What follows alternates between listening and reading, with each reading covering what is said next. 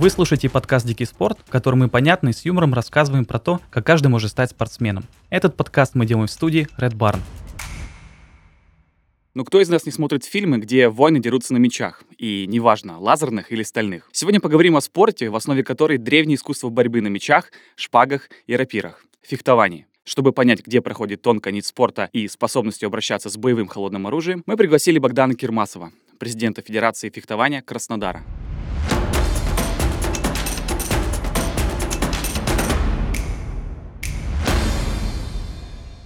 Богдан, привет. Добрый день. Знаешь, я обожаю боевые сцены в кино на мечах. Э, это всегда выглядит, конечно, очень эффектно.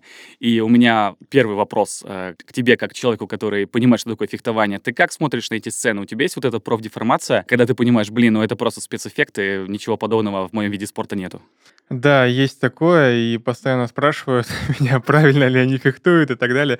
Но это все-таки, конечно же, разные вещи. То, что мы видим по телевизору и спортивное фехтование, на сегодняшний день это очень сильно отличается. Не знаю, к сожалению, так, ну это хорошо, а а, да, а все-таки кто ближе к реальному спорту? Ты можешь назвать примерно кино, может быть, или какой-то отрывок из фильма? Может быть, это «Звездные войны» или «Конан Варвар», что-то в этом духе? Смотрится всегда оно очень красиво, что там «Конан Варвар», что какие-то «Звездные войны», что если будем, ну, если будем смотреть «Три мушкетера». Но так или иначе, это все-таки больше такое ближе к артистическому фехтованию. И смотрится, как я уже сказал, это красиво. В спортивном фехтовании все немного по-другому, и смотрится это по-другому все-таки, не как это э, видят обычно люди люди по телевизору там или какие-то видеоролики. А, но, тем не менее, тоже есть там какие-то красивые моменты, но больше они все-таки понятны для спортсменов, скорее всего. Может быть, э, для обывателя вот будет красиво, как кто-то машет там шпагой, рапирой на соревнованиях, там очень широко. А, да, вот есть разные фехтовальщики, то есть и русские, и итальянские, не только американские. И да, есть те, которые очень красиво, эффектно, так артистически а, машут, но так или иначе все эти эффекты просто, они красиво смотрятся, но бывают не очень эффективны. Для нас все-таки в спортивном фехтовании это главный результат, это нанесение укола, и, к сожалению, вот эти самые эффектные бои, они очень сильно преобразовались на сегодняшний день, и бывает не так эффектно выглядят, но зато они результативные. А ты сказал, что есть вот артистическое фехтование и спортивное фехтование, а чем они вообще отличаются по своей сути? Профессионально артистическим фехтованием я не занимался, но, тем не менее, сейчас играю немного в театре, и был уже вот опыт выступления на сцене со, со шпагой, и там пришлось немного так для э, э, эффектов помахать шпагой, так как это обычно не спортивное фехтование. Просто оно выглядит э, наиболее эффектно, то есть э, наиболее широкие движения, наиболее смотрибельные они, но к результату нанесения укола они э, такого особого отношения не имеют, к сожалению. Так или иначе, в спортивном фехтовании сейчас же все электрифицировано, и, к сожалению, это очень сильно сейчас изменило этот вид спорта. Допустим, раньше судьи смотрели это, ну, просто смотрели судьи глазами, скажем так. Сейчас сейчас это все электрифицировано, и все спортсмены направлены больше на результат, а именно нанести укол, нанести, вот зажечь вот тот самый фонарь на аппарате, и вот они не смотрят на то, как это там будет выглядеть эффектно, неэффектно. Это может быть совсем очень некрасиво смотреться, но тем не менее будет результативно. Вот. А ты считаешь, что это нововведение сделало спорт хуже? И, да, конечно, это очень, к сожалению, сейчас испортило. Испортило это спортивную саблю. Ну и бывает э, некрасиво смотрится, конечно. Бывает даже, вот, допустим, с итальянцев пошло, когда они начали не колоть, как это нужно делать в фехтовании, так это пошло исторически, а они начали забрасывать уколы в спину, э, как удочку. Ну, бывает это красиво угу. смотрится, но с точки зрения уколов э, это не очень реалистично. Вот. А мы можем сейчас для слушателей пояснить какие-то основные правила спортивного фехтования, mm-hmm. потому что мы с тобой уже примерно пять минут mm-hmm. обсуждаем, что нужно как-то уколоть, но все еще немножко непонятно, в чем основные правила-то. Mm-hmm. А, ну, смотрите, на настоящее время в спортивном фехтовании, если мы говорим о нем, э, есть э, три вида оружия. Это сабля, рапира и шпага и все они имеют а, свои тонкости, свои правила, а, и нужно вот а, разделять немного и говорить конкретно про каждый вид спорта. Но есть какие-то базовые моменты в каждом из этих видов оружия, то есть это базовые элементы, то есть это, конечно же, там выпад, это шаги вперед-назад, а, это основные какие-то защиты, есть у нас разделение, это там защита, четвертая защита, шестая защита. Вот эти защиты, они, ну, классические, они в каждом виде оружия практически одинаковы, и вот это как раз-таки то, что часто можно, кстати говоря, увидеть и по телевизору. Вот это все, к, к счастью, сохранилось. Вот.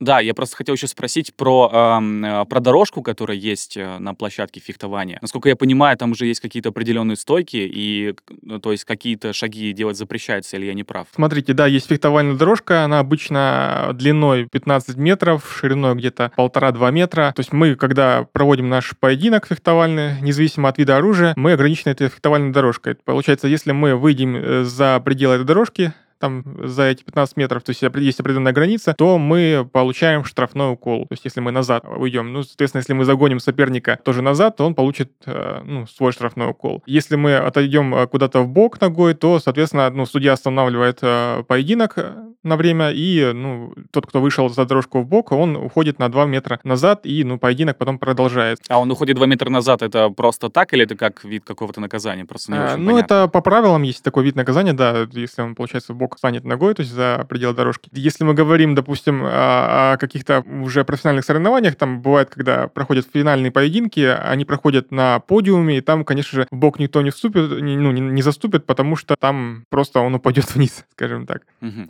А вот ты сказал, что э, рапира, шпага и сабля — это вообще три разных вида спорта. Да, да, ты да. можешь хотя бы немножко объяснить, э, почему они разные?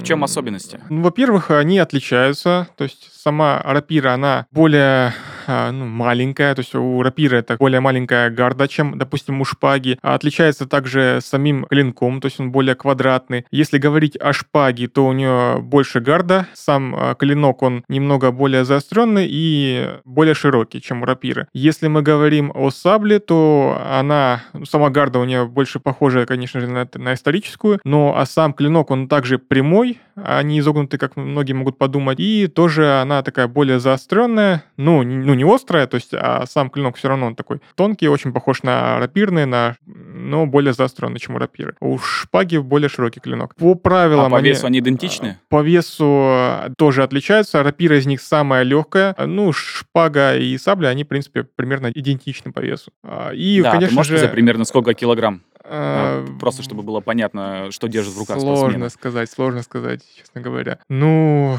Ну, но гра... больше полутора килограмм 500-600 грамм где-то, ну, где-то так, если ага, говорить о, рапи- все, о рапире. Все, понятно, хорошо. Угу. А, ну и по правилам, конечно же, они тоже очень сильно отличаются. Если говорить о шпаге, это для всех это более понятно будет вид э, оружия, потому что когда мы фехтуем на шпаге, куда мы нанесли укол, то есть э, там независимо там, от в руку, в, в маску спортсмена, там, в ногу, даже в шнурок, то есть это всегда будет считаться укол, независимо от того, кто нанес. Может быть, это обоюдные уколы, то есть э, нанес один соперник, второй соперник, оба укола будут всегда считаться вот, в спортивном фехтовании. Если говорить у сабли и рапире, то там уже есть э, такие тактические правила определенные, то есть э, там не всегда считаются уколы. Бывает э, тот, кто наносит укол, если говорить о рапире, в атаке, а тот, кто колет навстречу, то будет считаться укол в атаке. Если, допустим, тот, кто защищается, ну, возьмет защиту, атакующий, тоже нанесет укол, то, соответственно, тот, кто-то ответил в защите, то того будет укол считаться. Ну, довольно-таки сложно, то есть очень долго вникают спортсмены, когда начинают заниматься этим видом спорта, но тем не менее, на мой взгляд, а, рапира все-таки, ну и сабля, они более интересные, потому что нужно, э, ну, побольше подумать в этих видах оружия. А, подумать в каком смысле? В плане тактических э, всяких решений, а, когда вот нужно спортсмену там взять защиту, когда дать, ответ, или взять нужно там э, контрзащиту, дать ответ, потому что, ну, не всегда будет считаться укол. То есть независимо от того, если, допустим, они, ну, уколы будут занесены обоими соперниками или нет, вот не всегда будет засчитываться в отличие от шпаги. Но шпага будет более понятна обывателю, так как э, она больше похожа на дуэльное фехтование, на какое-то э, телевизионное, можно сказать, потому что всегда будет укола считаться. Угу. А скажи, а фехтовальщики вообще часто переходят от одного вида оружия к другому? Или они чаще всего выбирают там для себя ну... саблю, рапиру, шпагу и всю ага. карьеру? На сегодняшний день э, больше все-таки приходится определяться спортсменам, потому что ну, это как вот разные виды спорта, я бы сказал, ну, наверное, не так кардинально, но сильно отличается. Но бывает, спортсмен переходит с одного вида на оружие. Допустим, я когда начинал, я начинал э, с, ну, с рапиры с 11 лет, потом немного я попробовал себя и на шпаге, и на сабле, но остановился на рапире, то есть она мне больше всего понравилась. Ну, иногда так практикую себя и на шпаге. Но профессионально выступаю на соревнованиях на сегодняшний день э, на рапире все-таки. Потому что, ну, Федерация фехтования России, к сожалению, ну, не разрешает выступать на разных видах оружия одновременно, если мы говорим об обычных спортсменах. Но если говорить об паралимпийцах, то там они могут выступать и даже и на паралимпиадах на сразу трех видах оружия. То есть там, ну, наверное, не так много людей, спортсменов, поэтому им разрешается. Да, а раз уж ты начал говорить, что э, взял рапиру в 11 лет, может быть, расскажешь, как ты вообще попал в этот вид спорта? Э, потому а, что кажется, uh-huh. что фехтование — это, ну, это не футбол, это uh-huh. не баскетбол. То есть э, не так просто найти секцию, как минимум. Ну, конечно же, в детстве я смотрел э, фильмы, мне было интересно, и были у меня какие-то пластмассовые там шпаги, рапиры, пластмассовые маски, как, наверное, у многих детей. Брал палку тоже, э, пытался ей что-то сделать. Ну, просто, наверное, мама увидела этот интерес, она увидела объявление, ну, мы с ней пошли на эту секцию, я пошел в ней с другом. Друг потом со временем ушел, а я вот как-то остался, меня как-то затянуло вид, в этот вид спорта, несмотря на то, что тогда, на тот момент, э, мы занимались в зале, в котором мало что было, то есть мало было экипировки, она была вся старая еще, наверное, с Советского Союза, там что-то сохранилось, не было никакой электрификации, то есть не было а, аппарата поначалу, вот этих э, катушек так называемых. Но, тем не менее, то есть со временем все у нас постепенно развивалось, я остался, и вот сегодня у нас, допустим, в Краснодаре один из а, лучших фехтовальных залов а, в России, и проводятся, ну, довольно-таки классные турниры. А лучший зал — это что значит? Большое количество оружия? Это большое, э, дорожки? Э, большое количество фехтовальных дорожек, а, которые позволяют проводить а, соревнования высокого уровня. Э, ну, то есть одновременно за один день можно провести большое количество боев, много экипировки, то есть э, этих костюмов, э, шнуров, а, оружия, все, получается, у нас это есть, и очень хорошо финансирует Министерство спорта Краснодарского края детей в этом плане, поэтому в этом плане мы уже обеспечены, наш город. А ты сказал, что ты начинал с рапиры, но потом в какой-то момент э, ты решил попробовать шпагу, потом снова вернулся к рапире, потому что она тебе больше понравилась. А такой вопрос, а вообще тяжело переходить с одного вида оружия на другое, потому что ты сказал, что они вроде бы как и по весу разные, и тактически какие-то вещи, они отличаются? На самом деле база все равно у всех одна вида спорта, то есть есть это все передвижения, это все выпады, шаги, защита, то есть все это база одна, и, в принципе, можно в какой-то момент, когда вот начинаешь заниматься фехтованием, э, перейти на тот вид оружия, на тот, и э, если, допустим, ты начал на том заниматься, можно перейти э, там временно или, может быть, совсем на тот, на другой вид оружия, и все равно нужно, я считаю, попробовать себя и на том, и на том, и на том, чтобы потом, в конце концов, определиться. В принципе, несложно, как я уже сказал, уже база одна, разве что, если мы говорим о сабле, то там есть еще рубящие есть также еще не рубящие удары, неправильно, да? Да, в сабле э, есть еще рубящие удары, там она немного, конечно же, отличается от э, шпаги и рапиры. Там, э, наверное, сложнее на нее перейти, э, потому что если мы говорим о рапире и шпаге, там э, так или иначе у нас уколы, но немного отличается по правилам именно, когда ну, судья определяет, кому укол, но там это все равно у нас э, и на том и на том виде оружия у нас уколы. А на сабле у нас э, могут быть и удары, и уколы, и поэтому на нее, конечно же, сложнее перейти. Но все равно мой, вот, допустим, первый тренер, который до сих пор еще, ну, первый тренер, который еще до сих пор тренирует, ей уже около 80 чем-то лет, Эльнора Михайловна Крутикова, Ого, она в Краснодаре, да, известная очень, и дай бог э, столько прожития любому здоровья, да, человеку, да, да, всем. да, просто когда с ней здороваешься, она, у нее всегда такое мужское рукопожатие, и любой, наверное, мужчина ей даже позавидует ее класс, а, класс. Крепкой хватке, да, вот она считает, что все равно нужно начинать начинать э, с рапиры. Сейчас объясню почему. Э, потому что, когда человек начинает, допустим, только со шпаги, э, как я уже говорил, сегодняшнее фехтование, оно ну, электрифицировано, и это, к сожалению, э, очень деформировало наш э, такой вид оружия, как шпагу. И когда начинают со шпаги, они начинают просто там колоть навстречу, в руку пытаются колоть, э, в ногу, и они забывают совсем о таких базовых вещах, как защита. То есть, ну, это не совсем правильно, это очень сильно отводит э, от самой сути сути фехтования, когда просто спортсмен пытается ну,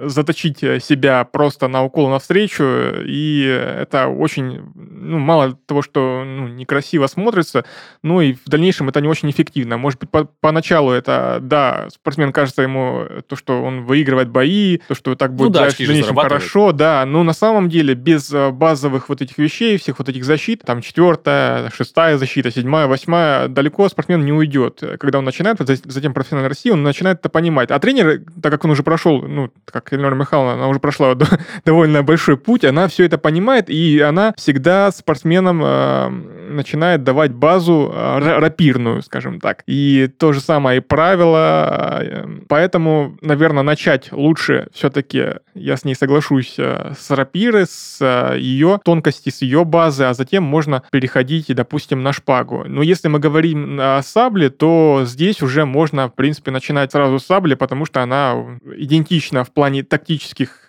каких-то приемов э, и защиты рапире, но там есть э, тонкости с рубящими ударами, поэтому она немного отличается. Я хочу уточнить, а ты сказал, что есть вот четвертая, шестая, восьмая защита. Это что такое? Это какие-то тактические приемы или это определенные стойки? Сложно, конечно, это объяснить, когда мы это не видим. Ну, смотрите, представьте, вот у вас в руке да, согласен, оружие, согласен. А оружие, вот оно у вас впереди, и когда вы отводите руку влево, то есть это четвертая защита, когда, у вас, получается, у вас а, соперник наносит укол укол в четвертый сектор, так называемый, ну, в грудь, э, и вы отражаете его влево, то есть это четвертая защита. Если вы отражаете вправо, когда он наносит вам там тоже укол в грудь, но так называемый шестой сектор, ну, это вот где наше, допустим, правое плечо, и мы отводим руку вправо, это шестая защита. А она берется вот где-то в районе груди, эта защита, ну, может быть, чуть-чуть ниже. А, допустим, седьмая защита, она берется там снизу, то есть в районе пояса, можно сказать, и отводится рука влево у спортсмена, а восьмая, допустим, защита, она вводится там вправо. Есть также, допустим, пятая защита, но она применяется в основном в сабле, это когда наносят удар по маске спортсмену, а она берется вверх, а, получается, так горизонтально. А, ну, есть и другие защиты, допустим, первая, вторая, третья, но они мало применимы, поэтому о них, ну, не так часто говорят а, даже тренера, и, допустим, даже спортсмены, когда, когда проходят свой полностью профессиональный путь и выигрывают там соревнования мирового уровня, бывает, они даже не знают об этих защитах, потому что, ну, они пришли еще э, давно, еще когда фехтование только зарождалось, э, там, в 19 веке. Поэтому, ну, они не очень, наверное, эффективны на сегодняшний день в спортивном фехтовании, поэтому о них мало говорят. Фехтование — это один из самых эстетичных видов спорта, который при этом требует тяжелых тренировок и выносливости. Для того, чтобы поддерживать свой организм в тонусе и не перенапрягаться, можно начать принимать пищевые добавки. Мы выбрали гамк, лейцин и тианин от GLS. Гамк — это гамма-аминомасляная кислота, она же основной тормозной медиатор нервной системы. Он обладает успокаивающим действием за счет снижения кортизола, гормона стресса. Также гамк улучшает засыпание, глубину и качество сна, что, конечно, ускоряет восстановление организма. А еще гамк повышает продуктивность мышления, улучшает память и концентрацию внимания, положительно сказывается на тренировках. Лейцин – незаменимая аминокислота. Она синтезируется только растениями и микроорганизмами. Лейцин от ЖЛС помогает защищать мышечные ткани и является источником энергии, а также способствует восстановлению костей, кожи и мышц. А тианин благоприятно действует на центральную нервную систему, улучшает настроение и повышает концентрацию внимания. Это определенно то, что нужно для успешных тренировок и побед. Все эти добавки можно найти в gls.store в разделе «Спорт». GLS Pharmaceuticals — это российская фармацевтическая компания, которая создает уникальные продукты с помощью современных технологий. Ребята ответственно подходят к производству своей продукции и контролируют ее качество на всех этапах, от разработки рецептуры до готового продукта. Для улучшения качества жизни GLS использует инновационные решения и производит безопасные для здоровья добавки. В их каталоге можно найти товары не только для спортсменов, но также для детей, сезонные добавки и БАДы, которые точечно влияют на организм. Например, для желудка, кишечника, для печени, здоровья сердечно-сосудистой системы, для похудения красоты. А для слушателей нашего подкаста GLS дарит промокод SPORT10 на скидку 10% 10% на сайте. Ссылка и промокод в описании не является лекарственным средством.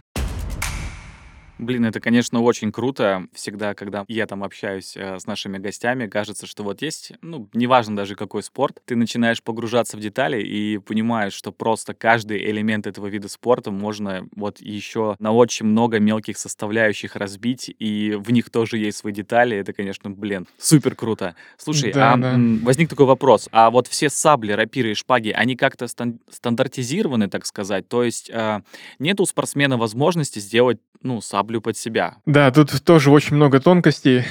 Как вы уже сказали, когда приходишь на спортивное фехтование, думаешь, э, ну, что там сложного помахать оружием, а когда начинаешь вникать в вот эти все тонкости, конечно же, да, ну так в, люби, в любом виде спорта, наверное. А если говорить а, о подборе под себя оружия, то вначале спортсмену выдается там просто любое оружие с такой ручкой длинной, так называемая французская ручка, ну если говорить о рапире и шпаге. Ну вот представьте, просто длинная ручка, это, наверное, ну, легко представить, потому что если мы смотрим там, какие-то фильмы, там «Три мушкетера», там ручка у всех а, длинная. Когда спортсмен приходит уже на более высокий уровень, ну, в основном, в, основ, в, в основной массе, то можно уже подобрать под себя так называемую ручку, она называется пистолет. А, там она уже ну, более удобная, она подбирается под пальцы, ну и труднее таким образом вырвать оружие у спортсмена. И, ну, я даже не знаю, как объяснить. Многие ее сравнивают с какой-то, не знаю, мотоциклетной ручкой, что-то вроде того. Ну, просто такая ручка. Да, я думаю, понятно. Да, можете загуглить, наверное, ручка, это пистолет для рапиры э, шпаги, если кого-то заинтересовало. Ну, она становится, скажем так, под а, пальцы спортсмена. Вот. Ну, некоторые останавливаются на французской ручке, кому она более удобна. Ну, в основной массе профессиональные спортсмены переходят затем на ручку-пистолет, потому что ей а, лучше владеть, наносить какие-то колы, а, применять какие-то приемы профессиональные, в том числе и вот эти вот итальянские так называемые закидушки, в спину. Которые как удочки, да? Да, да, да, да. Ну, а, быва... Получается, можно угу. только рукоятку поменять. А, а, да, можно поменять рукоятку. Э, очень много тонкостей в плане подбора клинков. То есть есть а, разные виды стали. Есть, допустим, какая-то сталь обычная, которая применяется начинающими спортсменами. И очень часто такие клинки, кстати говоря, ломаются. Они наиболее дешевые. Есть сталь так называемая, ну, там различные металлы добавляются. Ну, называется в простонародье у фехтовальщиков мараген, такой клинок. И она более закаленная, эта сталь. И ее на лифийском. сложнее, да, сломать. Такое необычное слово, да, мараген. Они бывают там и цветные, и э, синие клинки, и золотые. Ну, это, скорее всего, такое покрытие, какая-то краска. Ну, спортсмен может уже на свой вкус подобрать. И такая сталь, она наиболее прочная, и в зависимости тоже от добавления она бывает более легкая, более тяжелая. А, тут уже спортсмен сам начинает подбирать под себя. Также есть а, по твердости а, то, тоже различия. То есть есть там D, буквы, там M и так далее. По твердости тоже отличается. По твердости, имею в виду, когда спортсмен, получается, наносит укол, он клинок может быть наиболее мягкий, наиболее твердый. Кто-то, допустим, любит наносить э, вот такие вот уколы, как удочка, э, тому нужен более мягкий клинок, кто-то просто носит э, уколы прямые, тому нужен более такой твердый клинок, Потом есть еще раз, различия по длине оружия, то есть есть более длинный клинок, более короткий. То есть э, спортсмен а, обычно, когда он уже профессиональный, он сам под себя начинает собирать это оружие. То есть оно разделяется там на клинок, на гарду, то есть можно подобрать под себя гарду более широкую, более узкую, более легкую, более тяжелую. То же самое ручку можно под себя подобрать.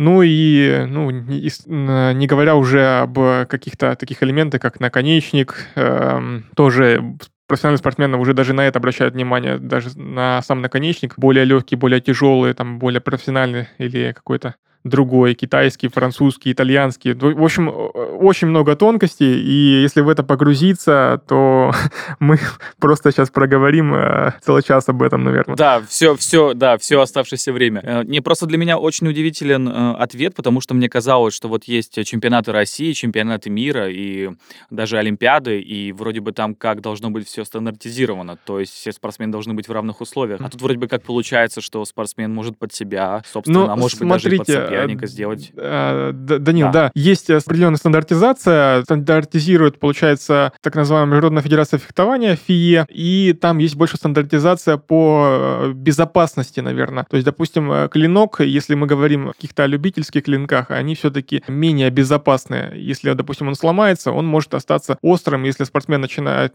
продолжать поединок, если он не обратил внимания на то, что у него сломалось оружие, или судья, который должен все-таки за этим больше следить, то там, ну, может случиться какая-то травма. Если говорить о тех, которые стандартизированы, допустим, клинки комиссии FIE, то когда там ломается клинок, он уже не остается острым, или он вообще ломается на несколько частей, и он наиболее безопасный. Просто были случаи э, даже с летальным исходом во время, допустим, э, во времена Советского Союза, когда просто насквозь э, протыкали маску спортсмену, и, ну, он Ничего мало того, что остался сначала без глаза, думали, ну, когда его отвезли в больницу, он попросту умер. Вот, к сожалению, вот такая вот печальная история. После этого очень сильно за это взялись, начали вот стандартизировать все вот это оборудование, всю экипировку, и даже вот на чемпионатах России, на первенствах России, вот вся экипировка, она должна быть уже уровня ФИЕ, в том числе вот и костюмы, mm-hmm. и маски, то есть они должны быть определенной прочности, они должны выдерживать, ну, а, определенную вот нагрузку, наверное, не знаю, уколы. То есть, допустим, костюм должен выдерживать э, удары, уколы э,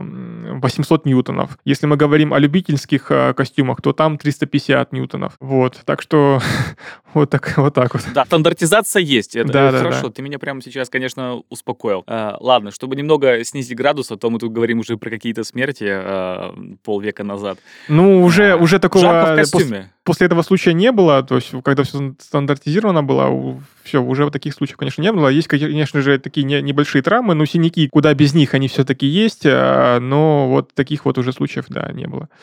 Вот у меня как раз была рубрика глупых вопросов. Раз уж мы начали про синяки, первый вопрос. э, Когда колят, это больно? Хороший вопрос. А, Смотря какой у вас будет костюм, какая будет у вас экипировка. А, Ну, это, это чувствуется. Но со временем, честно говоря, спортсмены на это вообще не обращают внимания. Даже синяки, они очень быстро проходят у спортсменов. Не знаю, организм, наверное, адаптируется, привыкает э, у спортсмена, и они просто через несколько дней уже пропадают. Да, хорошо. Тогда второй вопрос. В костюмах жарко? Для обывателя, наверное, покажется, что жарко. Для спортсмена тоже уже, в принципе, он на это не обращает внимания. Ну хорошо. Э, Мне это казалось просто, что когда я вижу эти костюмы, они кажутся похожи на бушлаты, и есть ощущение, что там А, просто невероятно Есть, да. Ну, профессиональных спортсменов уже они такие облегающие там бывают, и, в принципе, уже там все в этом плане продумано, они не такие жаркие.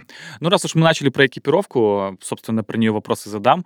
Есть ощущение, что фехтование — это все-таки дорогой вид спорта. Ты можешь примерно указать, вот, а, что нужно покупать новичку, а а может быть, взять в аренду? Сколько это примерно может стоить? К сожалению, Если да, он хочет, это... конечно, там э, свою рапиру там, мгм. или свою саблю. К сожалению, да, это дорогой вид спорта, не каждым можете его позволить. Э, Допустим, если мы говорим, немного так отдалюсь, о Великобритании, э, то там занимаются только люди из аристократических кругов, то есть не могут еще себе бы, позволить. конечно. А у нас, допустим, в России с этим все равно попроще. Государство у нас снабжает экипировкой, секции, бюджет, и у нас это есть. Э, Допустим, в той же Америке, то там э, только клубы, там нет вот такого, как у нас. Там э, нет бюджетных организаций, которые снабжают экипировкой. Здесь э, у спортсмена есть все равно надежда, то, что, по крайней мере, до 18 лет он будет э, снабжен всем. Э, И, э, и раз уж мы заговорили об экипировке, то, смотрите, в экипировку входит обычно э, фехтовальный костюм, это э, штаны и ну, бриджи, можно сказать, и курточка. Под курточкой должен быть еще специальный нагрудник, тоже защитный. Если мы говорим о девушках, о женщинах, то там э, жесткая защита, жесткий нагрудник, ну, э, тоже э, под размер груди. Потом, э, ну, обувь, если мы говорим про профессиональных спортсменов, тоже она должна быть все-таки профессиональная. Ну, там есть тоже свои тонкости. Э, Если мы говорим о начинающих, то, в принципе, там могут быть обычные кроссовки. Потом должна быть фехтовальная перчатка, фехтовальный шнур,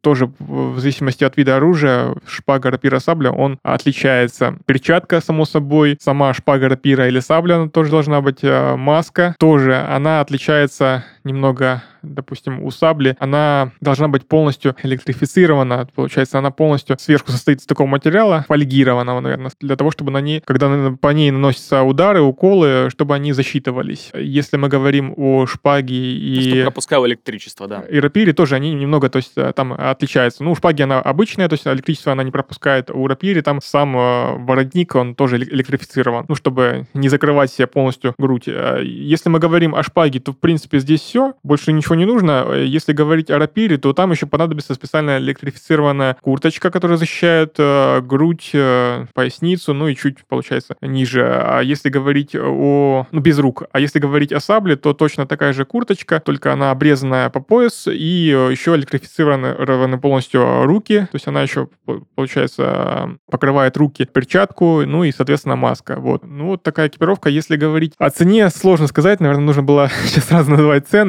Что там текущая еще ситуация. больше 100, если мы берем, если мы берем весь Мгм. гардероб, это больше 100 тысяч рублей. Ну, я думаю, в 100, 100 тысяч можно уложиться. Можно попробовать даже меньше, если это любитель спортсмен, то есть можно даже поменьше. Там 60 Да, ну тысяч, плюс, я думаю, все-таки так. аренда же еще есть всякая. Можно на этом сэкономить. Аренда иметь в виду чего? А, ну, наверняка есть аренда шпак, я предполагаю, в всяких центрах. Э, Ну, такого нет? если, да, если мы говорим о каких-то клубах, то да, там, в принципе, можно пользоваться и шпагами, там, и рапирами, и саблями, да, и какой-то экипировкой общей. Когда я только, только, только начинал заниматься фехтованием, у нас были там общие, конечно же, общее оружие, общая экипировка. Э, Ну, конечно же, спортсмену всегда хочется свою экипировку иметь, не то чтобы там надевал ее кто-то еще. Все, конечно, стремятся к этому. И потому что, Да. когда начинаешь уже, ну, погружаться в этот вид спорта, ты понимаешь, что тебе хочется свое оружие под свою руку, э, твой костюм своего размера, а не какой-то общий, свою маску, свою перчатку, то есть э, все это хочется своего размера, и не хочется, чтобы это кто-то другой надевал. Да, ну, само собой. Еще такой вопрос. А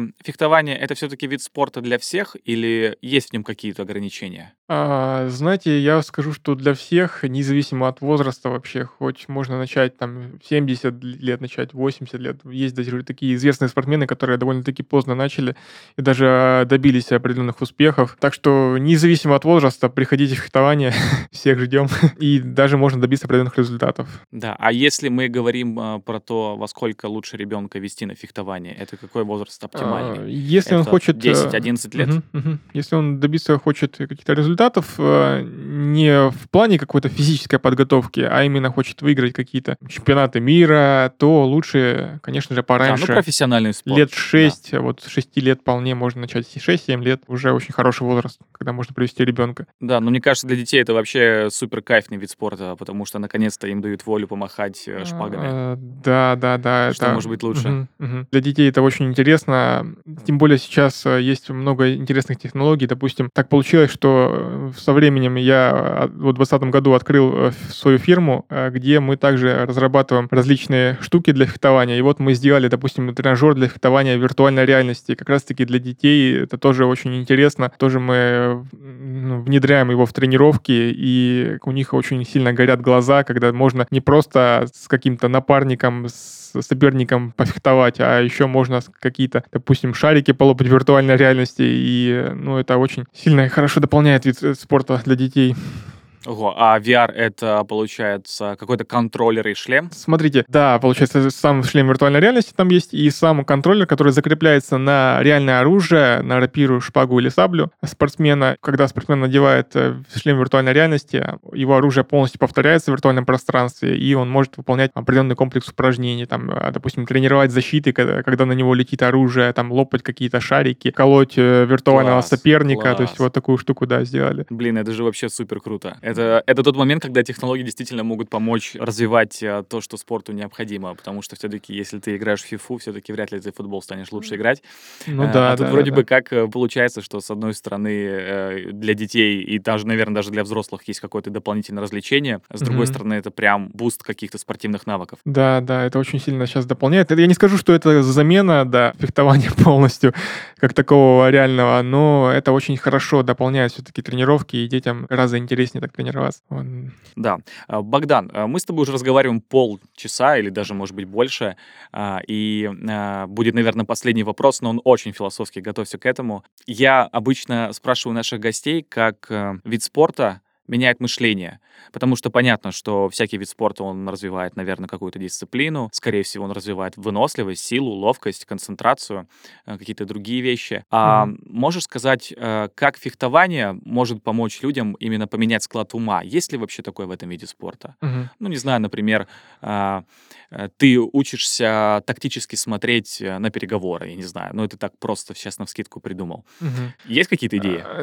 Как вы уже и сказали, да, конечно же, это умение достигать цели, определенные результаты, это очень сильно помогает потом в жизни, вне зависимости от того, какую профессию там выберете, будьте программистом, юристом, я все равно стал, к примеру, айтишником, ну, фехтованием продолжаю заниматься, и это, я заметил, очень сильно помогает, не только я это заметил, то есть это многие спортсмены, то есть они отличаются от тех, кто, допустим, не занимался каким-то видом спорта. Если говорить конкретно о фехтовании, то оно очень сильно помогает быстро принимать решения, быстро думать, то есть когда соперник э, перед тобой тобой очень быстро машет рапиры, там шпага или сабля, тебе нужно очень быстро, моментально просто принять какое-то решение, что тебе нужно сделать, там отойти назад, взять какую-то защиту или э, сделать контратаку тебе или что-то еще, то есть и где-то в каких-то ситуациях в жизни это очень сильно помогает. Даже вот я заметил, за рулем э, у меня были ситуации, когда нужно было быстро среагировать, и это помогало избежать каких-то вот аварий, каких-то критических ситуаций. В переговорах тоже это очень сильно помогало, да, это развивает очень сильно тактическое мышление, стратегическое, умение даже планировать. То есть, когда ты ну, смотришь на соперника, анализируешь его какие-то приемы, когда ты видишь, когда он с кем-то другим фехтует, э, и у тебя, допустим, с ним следующий бой, э, тебе это, ну, ты начинаешь планировать,